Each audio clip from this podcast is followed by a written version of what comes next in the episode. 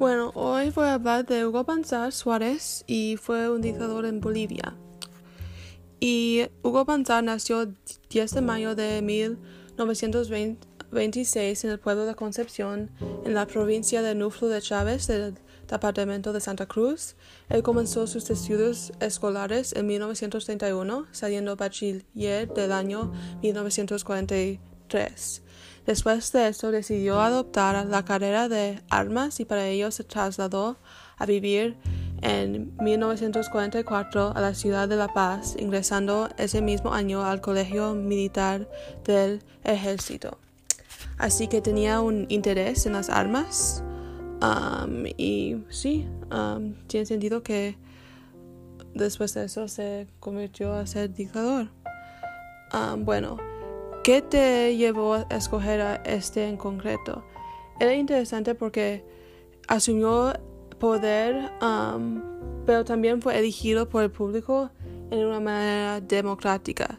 Así que es la primera vez que estaba en poder, um, pues lo asumió, no fue electado, pero no fue elegido, pero después sí fue elegido. Así que es algo que nunca he visto antes. Y es interesante porque su reputación no fue dañada por sus años como dictador, porque la gente, porque fue elegido después de eso.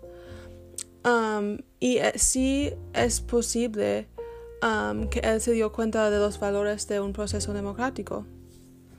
Bueno, um, tercera pregunta, ¿cómo uh, llegó al poder?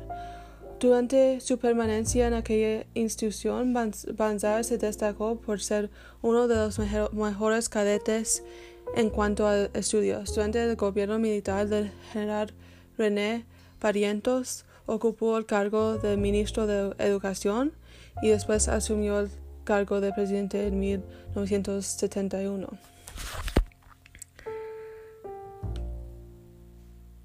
Y durante, para mantenerse su poder, había incontables denuncias de atentados contra los derechos, derechos humanos.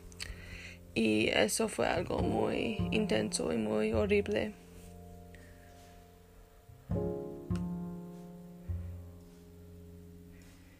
Y él fue derrocado el 21 de julio en 1978, luego de una larga huelga de hambre iniciada por mujeres mineras.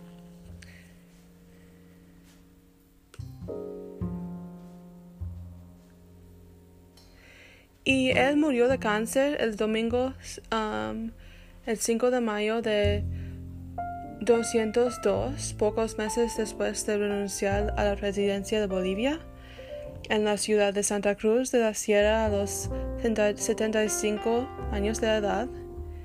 Y fue elegido otra vez antes de su muerte, así que fue recordado um, en una manera favorable para um, de su gente. Sí, y es todo.